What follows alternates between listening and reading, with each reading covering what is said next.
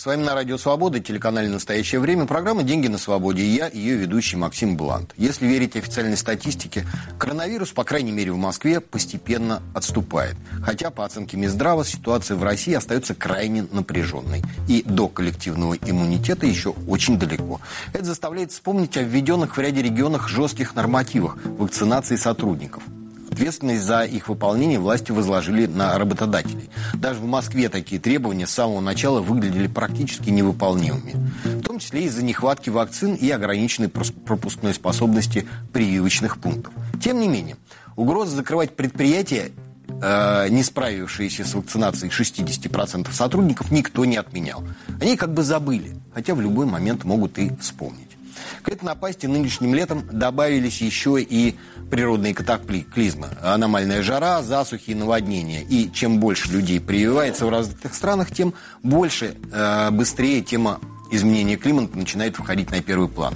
О том, чего ждать уже в этом году э, от климатических изменений и о более долгосрочных последствиях для российской экономики и кошельков россиян, я сегодня и хочу поговорить. Кроме того, у нас одно нововведение, небольшой блок «Деньги на рынке». В нем я буду рассказывать о главных событиях недели на валютных, товарных и фондовых рынках и о том, чего ждать от предстоящей недели. А сейчас хочу напомнить про наш телеграм-канал «Блант на свободе», где мы обсуждаем свежие экономические и финансовые новости. Подписывайтесь.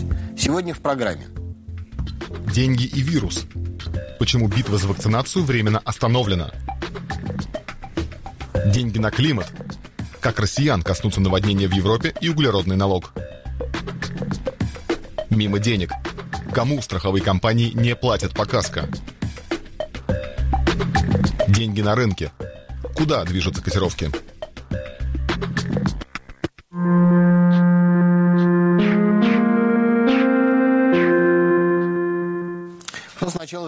Одна совсем неприятная, а вторую, если не вдаваться в детали, можно назвать и хорошей. Начну с неприятной. По итогам прошлого года ожидаемая продолжительность жизни в России снизилась, причем сразу почти на два года. Эти данные в конце недели опубликовал Росстат. Сильнее всего показатель упал в Чечне, Ненецком автономном округе и Забайкалье. Думаю, в этом году тенденция сохранится, поскольку смертность от коронавируса только растет. Одно утешение – пенсионная реформа от всего этого в плюсе. Утешение, конечно, слабое, но другого нет. Еще одна новость. В ночь на, э, в ночь э, на субботу, 17 июня, международное рейтинговое агентство Standard Poor's опубликовало сообщение, в котором говорится, что российская экономика достигла до кризисного уровня. Эксперты агентства отмечают, что наша страна переживает третью волну коронавируса, однако это не замедлит темпов роста. Во-первых, российские власти не собираются вводить на федеральном уровне новых ограничений. А во-вторых, структура российской экономики с высокой долей госсектора и низкой долей сферы услуг, а также малого бизнеса, предотвратила в прошлом году более серьезное падение. Эта же структура помогает восстанавливаться экономике в нынешнем году. Согласно прогнозу S&P, по результатам года ВВП в России прибавит 3,7%. Это практически совпадает с обновленным прогнозом Минэкономразвития 3,8%. Об этом прогнозе я говорил в прошлой программе. Давайте считать. В прошлом году среднегодовая цена нефти составила 41 доллар за баррель. 2021 начался с 55 долларов. Середины января цена ниже 60 долларов не опускалась, зато поднималась выше 75. То есть, как минимум, о полуторакратном росте говорить вполне уместно. Цена на газ и вовсе выросла в два с половиной раза. С прошлогодних 170 долларов за тысячу кубометров до 400 с лишним долларов. В минувшей неделе Росстат опубликовал оценки вклада нефтегазового сектора в российский ВВП. По итогам 2020 года он снизился до 15 с небольшим процентов. Так вот, Исходя из этих цифр, только за счет цены на нефть и газ российская экономика должна была бы прибавить 8-9% ВВП. И если прогнозируемые темпы роста ниже, значит какой-то другой сектор российской экономики серьезно падает. Это явно не сырье. Металлургия, минеральные удобрения, уголь, там цены тоже взлетели. Не оборонка и не инфраструктурные государственные проекты. Финансирование госзаказа идет без задержки. Не аграрный сектор. Там в первом полугодии э, этого года все было относительно благополучно. Остается не сырьевой частный бизнес, туризм, сфера услуг, индустрия развлечений. Потери этих секторов по самым скромным подсчетам составляют 4-5% ВВП или 4-5 триллионов рублей. Причем это не абстрактные цифры, а прямые финансовые потери миллионов россиян. И еще одна новость, раз уж я вспомнил про выросшие в этом году в два с лишним раза цены на газ. 13 июля Владимиру Путину в Петербурге нанес визит его белорусский коллега Александр Лукашенко. Ну, видимо, мимо ехал и решил заскочить, заскочить к другу товарищу.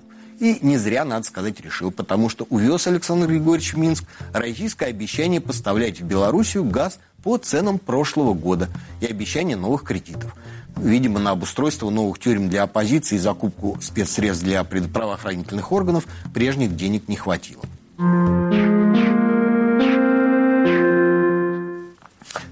16 июля в республике Тыва введен жесткий карантин. На улицу без неотложной или служебной необходимости выходить нельзя. Детям до 14 лет запрещено выходить из дома без сопровождения взрослых. Все, кроме аптек и продовольственных магазинов, закрывается. Причина, как несложно догадаться, крайне тяжелая ситуация с заболеваемостью коронавирусом. Республиканская система здравоохранения с ней уже не справляется. При этом срок, в течение которого будут действовать ограничения, пока не определен. Тыва стала первым российским регионом, где власти с начала третьей волны пошли на полный локдаун. Первым, я думаю, последним. За день до этого, 15 июля, истек срок, отведенный бизнесу московской мэрии на вакцинацию 60% сотрудников. Даты этой ждали не без трепета. По данным IT-компании «Опроса», которая в публикации от 15 июля приводит ТАСС, более половины представителей российского бизнеса ждали нового локдауна. Но его не последовало. О том, как москвичи готовились к закрытиям и увольнениям, о том, что произошло вместо этого, расскажет Анна Хламова. Анна, добрый день. Как пережила Москва последнюю неделю? Максим, здравствуйте. В конце прошлой недели мэр Москвы Сергей Собянин совершенно неожиданно объявил, что уже с понедельника, 19 июля, отменяется система QR-кодов для посещения ресторанов и кафе. И это значит, что москвичи снова спустя три недели могут посещать кафе и рестораны просто так.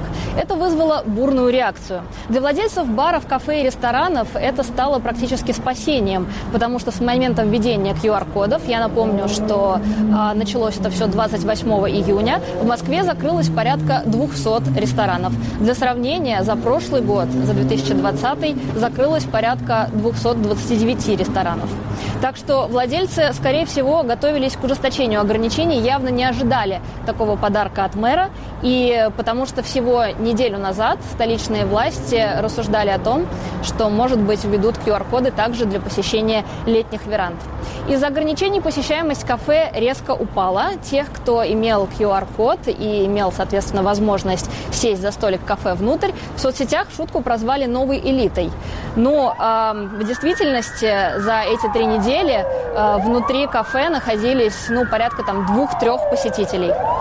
Впрочем, некоторые места объявили протест, заявив, что не будут делить своих гостей на привитых и непривитых, и приняли решение обходиться только доставкой и продавать еду на вынос. В итоге все это привело к значительным финансовым потерям. А, скажем, кафе без веранд а, потеряли от 60 до 85 до 85% выручки за эти три недели. Такие данные озвучил замминистра промышленности и торговли Виктор Евтухов. Кафе с летними верандами повезло чуть больше. Их э, выручка упала примерно на 20%. Но на этом проблемы бизнеса не закончились. Одновременно с введением QR-кодов мэрия Москвы обязала бизнесы в сфере услуг привить до 60% сотрудников. До 15 июля необходимо было это сделать, привить первым компонентом и отчитаться. Однако президент Федерации рестораторов и ательеров России Игорь Бухаров заявил, что выполнить план успели далеко не все. После указа Собянина спрос на прививку вырос, очереди увеличились. По словам самого мэра, каждый день на вакцинацию записывались порядка 90 тысяч москвичей. Еще бы, для сотрудников этот указ означал возможность отстранения от работы, а для работодателей штрафы от 30 тысяч до миллиона рублей. Однако в конце июня закончилась сначала вакцина Ковивак, а затем и пивак корона. И таким образом в начале июля привиться в Москве можно было только спутником. Дефицит вакцин и отсутствие выбора еще больше добавили напряжение ситуации. И поэтому Ассоциация компаний розничной торговли, а также фитнес-отрасль попросили Собянина сдвинуть сроки обязательной вакцинации на месяц. В мэрии на это пока не отреагировали, зато в главконтроле объявили о старте проверок. Анна, скажите, пожалуйста, а у вас есть свежие данные по количеству привитых в Москве, что столица достигла коллективного иммунитета? А, Максим, при запланированном коллективном иммунитете в 60% в Москве прививку получили чуть менее 24%. И всего на данный момент из 12 миллионов москвичей прививку получили 3 миллиона 800 тысяч человек. Спасибо, Анна. А, итак, буквально за пару дней позиция московского градоначальника развернулась на 180 градусов. И думаю, что предшествовало этому развороту отрезвляющая беседа где-нибудь в районе Старой площади.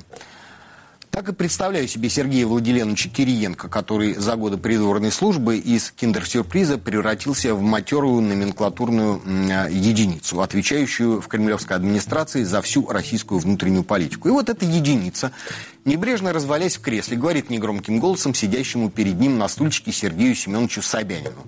Вы, дружочек, перед выборами электорат кошмарите своими нормативами? Ведь вам тоже можем нормативчик свой спустить. И спустим, даже не сомневайтесь. А за неисполнение, как там у вас? Отстранение без сохранения содержания? Так что идите крепко подумайте, как вы его, наш норматив, с такой своей политикой будете исполнять. И Сергей Семенович, хорошо, если не в прединфарктном состоянии, пошел обтекать после полученной головомойки. Объявил, что бизнес с задачей справился. Открыл рестораны, бары, фудкорты, отменил для них вход по QR-кодам и впал в прострацию, пропал на пару дней с экранов радаров. Просто сплошные проверки, никто больше не заикается. Тотальным локдауном не грозит.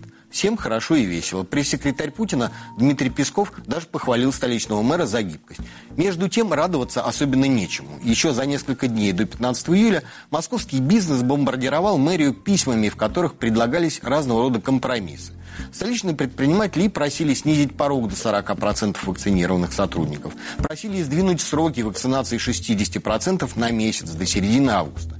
И любой вариант был бы во сто крат лучше. Но Собянин тогда уперся. А теперь, ни секунды не сомневаюсь, темпы вакцинации в столице резко снизятся. И счастье, если кривая заболеваемости не поползет снова вверх. И в сентябре, но уже после выборов, не придется снова закручивать гайки. Пока же мы празднуем очередную победу над коронавирусом. Предыдущую, кстати, праздновали совсем недавно на Международном Петербургском экономическом форуме. И очередные антирекорды по количеству смертей, установленные на прошлой неделе, этому празднованию не помеха.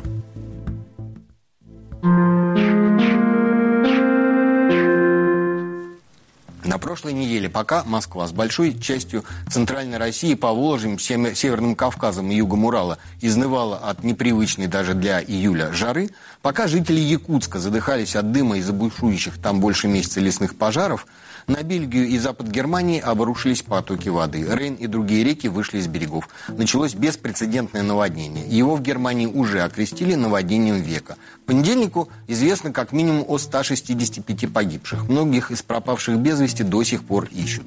Десятки тысяч остались без крова над головой. Про ущерб, нанесенный инфраструктуре, говорить нечего.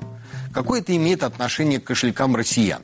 Самые непосредственные. Причем влияние это можно будет ощутить уже осенью.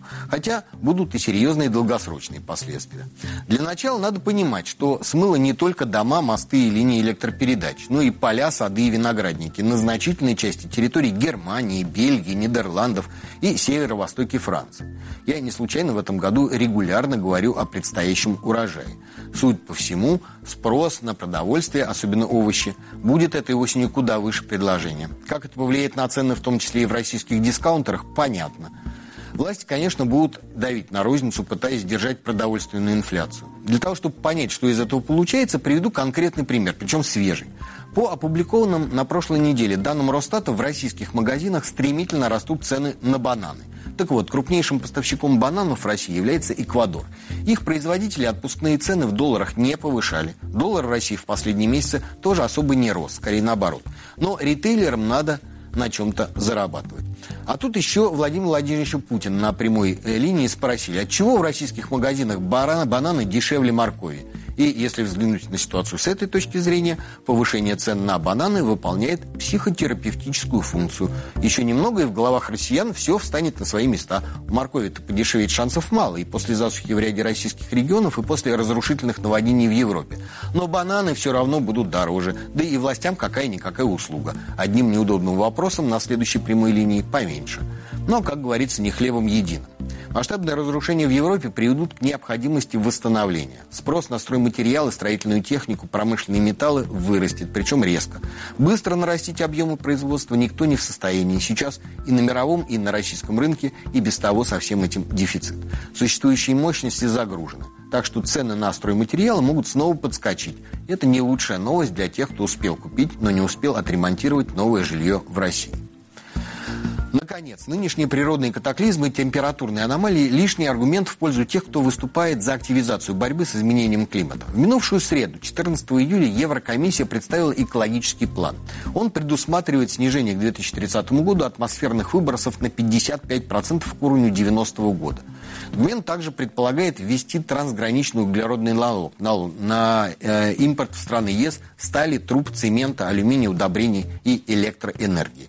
Схема отчетности по углеродному следу и налоговой базе заработает в тестовом режиме уже в начале 2023 года. В Минэкономразвитии оценили дополнительные издержки российских металлургов в 7,6 миллиарда долларов – Ассоциация «Русская сталь», в которую входят крупнейшие российские компании черной металлургии, обратилась в правительство с просьбой защитить российские интересы. Например, оспорить введение трансграничного углеродного налога в ВТО. Помимо прочего, металлурги опасаются, что проведение расчетов по сложной европейской методологии и обязательная внешняя верификация выбросов могут стать серьезным административным барьером для поставок в Европу. Перспектив у такого рода иска никаких. Так что обращение в правительство – это не более чем жест отчаяния. Верифицировать выбросы и платить все равно придется. Еще одна инициатива Еврокомиссии может коснуться непосредственно российской нефтянки.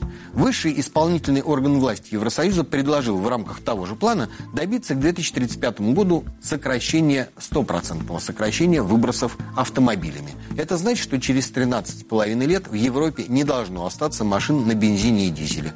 Возобновляемая энергетика тоже не стоит на месте.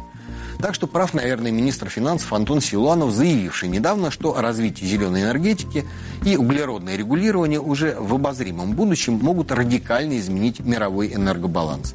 И России надо заранее готовиться к снижению нефтегазовых доходов. Другое дело, что под подготовкой подразумевается повышение налогов. Ну, чтобы потом не повышать, лучше уж сразу, чтобы люди и бизнес привыкали. Эта позиция объясняет, почему металлурги даже не пытались э, просить Э, скостить им налоги или предоставить инвестиционные льготы на модернизацию производства, которая снизила бы трансграничный углеродный налог, а заодно помогла бы реально, а не на бумаге, снизить выбросы. Понимаешь, что генеральная линия партии сегодня совсем в другую сторону направлена. Совсем не в ту, где упрощение налоговой системы и снижение бремени стимулирует рост инвестиций, а значит и модернизацию экономики. Слезть с нефтяной иглы сегодня вовсе не означает, что государство должно умерить свои аппетиты. Наоборот, государство собирает впрок с каждым годом, изыскивая новые способы содрать побольше. И тот факт, что эта политика привела к потерянному десятилетию для экономики, потенциал роста которой всего 15 лет назад оценивался как один из лучших в мире, никого не смущает. Так что Россия вместо ожидавшегося всеми рывка медленно, но верно отстает и от Китая, и от развитых стран, все глубже погружаясь в в болото застоя. И чтобы уж совсем закончить с климатическими аномалиями, хочу сказать, что от жары страдает не только урожай и его российские потребители. Некоторым автовладельцам тоже приходится несладко. На прошлой неделе Всероссийский союз автостраховщиков предупредил, из-за пожаров во время жары автомобиль, э, автомобилисты простите, не получат компенсации по каско. По крайней мере, если причиной пожара стали оставленные в салоне баллоны с газом, легко воспламеняющиеся спиртосодержащие жидкости вроде дезинфектора для рук или спреи, которые тоже могут взорваться. Страховые компании квалифицируют подобные случаи как грубую неосторожность самого автовладельца и платить отказываются. И это еще не все. Этим летом после наводнений в Крыму страховые компании отказались оплачивать ремонт многим владельцам застрахованных автомобилей. Почему, разбирался Артем Радыгин.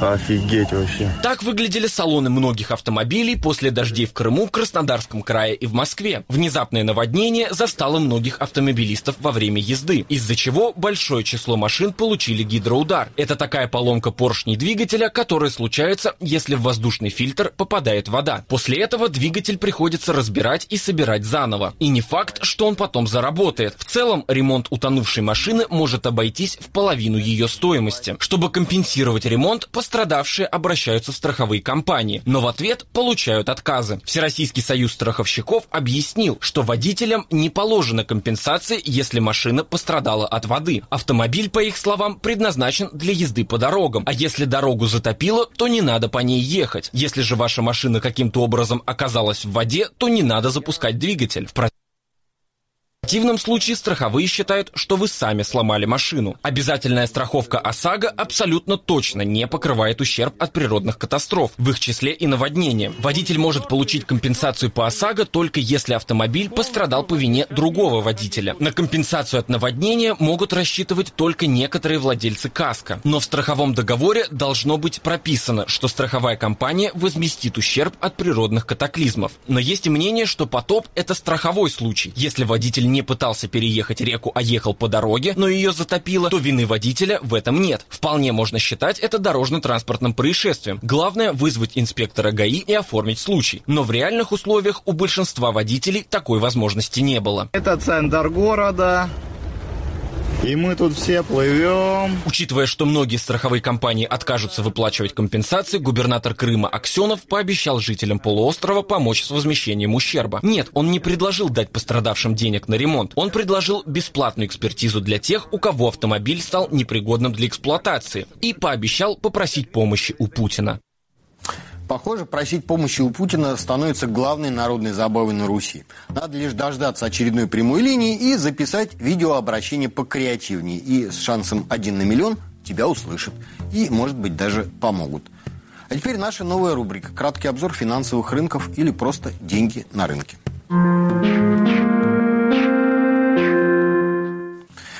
Главной движущей силой, главным источником страхов и опасений на мировых рынках остается инфляция, прежде всего американская, поскольку доллар, как ни крути, остается основной мировой валютой. Минувшая неделя преподнесла Федрезерву неприятный сюрприз. Вышедшие в, среду, э, вышедшие в среду данные за июнь оказались сильно выше ожиданий. Индекс потребительских цен подскочил на 0,9% по сравнению с мая и на 5,4% в годовом выражении – даже очищенные от склонных к резким колебаниям цен на продовольствие и энергоносители, за месяц этот индекс вырос на те же 0,9%, а с июня 2020 года на 4,5%. Инфляция в США вернулась к уровню, который в последний раз наблюдался до кризиса. Причем кризиса, началом которому положило банкротство Lehman Brothers в 2008 году. Реакция рынка последовала незамедлительно. Индекс доллара – его курс в корзине шести мировых валют начал резко расти на ожиданиях того, что уж на такую-то инфляцию Федрезерв не сможет долго закрывать глаза, и сворачивание стимулирующих мер начнется раньше, чем все настроились. Особенно если учесть, что целевой уровень годового прироста потребительских цен для американского регулятора составляет 2%. Однако уже на следующий день председатель ФРС Джером Пауэлл заявил, что американский рынок труда – далек от того состояния, в котором он хотел бы видеть Федрезерв. Что до инфляции, то она носит временный характер и как-нибудь сама собой распасется в течение нескольких месяцев. После этого заявления доллар начал падать, однако продлилось это недолго. Неделю американская валюта закончила ростом, ростом, что свидетельствует о том, что инвесторы со все большим скепсисом воспринимают голубиные заверения главы американского Центробанка. В начале э, этой недели, в понедельник, доллар продолжил расти по отношению ко всем мировым валютам, в том числе и к рублю. А, любопытная ситуация при этом складывается на рынке золота. Если до недавнего времени была жесткая обратная корреляция между долларом и золотом, когда одно росло, другое непременно падало, на прошлой неделе инвесторы довольно быстро выкупали все просадки. Это может говорить о том, что золото возвращает себе статус актива, защищающего от инфляции. А на этой неделе тоже произошло то же самое. Сначала в, в понедельник а, золото резко просело, потом ближе к концу европейских, начала американских торгов практически компенсировало все потери. Что касается нефти, в середине недели она начала снижаться. И главной причиной этого стала информация о том, что Объединенные Арабские Эмираты и Саудовская Аравия – договорились об условиях повышения добычи в рамках соглашения ОПЕК+. Само соглашение было подписано в воскресенье, и нефть в, э, понедельник рухнула ниже 71 доллара. Правда, некоторые аналитики считают, что цена барреля до конца года все равно вырастет до 80 долларов вне зависимости от действия ОПЕК+. Однако я придерживаюсь другой точки зрения и жду этой осени глубокой коррекции, в том числе и на нефтяном рынке. И буквально пару слов о рынке акций. Они предсказуемо падают и падали и в пятницу, падают и в понедельник. Причем российский индекс РТС э, потерял порядка почти 3%. А, но по всему миру картина аналогична. Агентство Bloomberg обращает внимание на то, что из-за роста инфляции реальная дивидендная доходность компаний которые включены в индекс S&P 500, не просто вышла на отрицательную территорию, а еще и обновила минимум с 1990 года. Почему это важно? За последние десятилетия реальная дивидендная доходность S&P 500 отпускалась ниже 2% дважды. В 2000 и 2008 годах. В первом случае это закончилось лопнувшим пузырем доткомов. Во втором – лопнувшим пузырем субстандартной ипотеки и великой рецессии. Так что для инвестиций в акции сейчас надо иметь большое мужество. И у нас осталось буквально пару минут еще для одной новости. Сегодня коммерсант, э, в понедельник, 19 э, июля, коммерсант пишет, что хлебзаводы предупредили ритейлеров. С августа цены на их продукцию вырастут на 7-12% из-за роста стоимости сырья. Под сырьем подразумевается маргарин, подсолнечное масло, сахар и упаковочные материалы. Выросла также стоимость доставки. В Минсельхозе роста цен на хлеб не ждут. А зерно, а вслед за ним мука, по их данным, дешевеют. Производители получают субсидии, в том числе и на то, чтобы не повышать цены. Иными словами, давление будет оказываться серьезное. Ситуация с э, зерном в России в этом году относительно благополучна. Урожай озимых успел созреть до иссушающей засухи и наводнений, а с яровыми, правда, в ряде регионов, регионов можно и проститься. Но в последние годы в России их сеют относительно мало. Зато со всем остальным, прежде всего овощами, фруктами, кормами, совсем плохо. Причем не только в России. России. Европа осталась без урожая, в США и Канаде проблемы с посевами, э, с посевами сои и кукурузы. Так что удержать продовольственную инфляцию можно будет только административными мерами и ценой дефицита. Чем э, в этом случае займутся российские власти, остается только догадываться, потому что дефицит не намного лучше, чем резкий рост цен. На этом время нашей программы подошло к концу. И хотел бы еще раз напомнить про наш телеграм-канал «Блант на свободе». Померанцев переулок. Так называется мой подкаст. Игорь Померанцев – это я, а «Переулок» – это мои записи, новые и архивные, интервью, монологи, эссе, музыка, стихи. Я делюсь тем, что интересно мне самому. Не обходите мой переулок стороной. Вас ждут интересные встречи. Студия подкастов «Радио Свобода».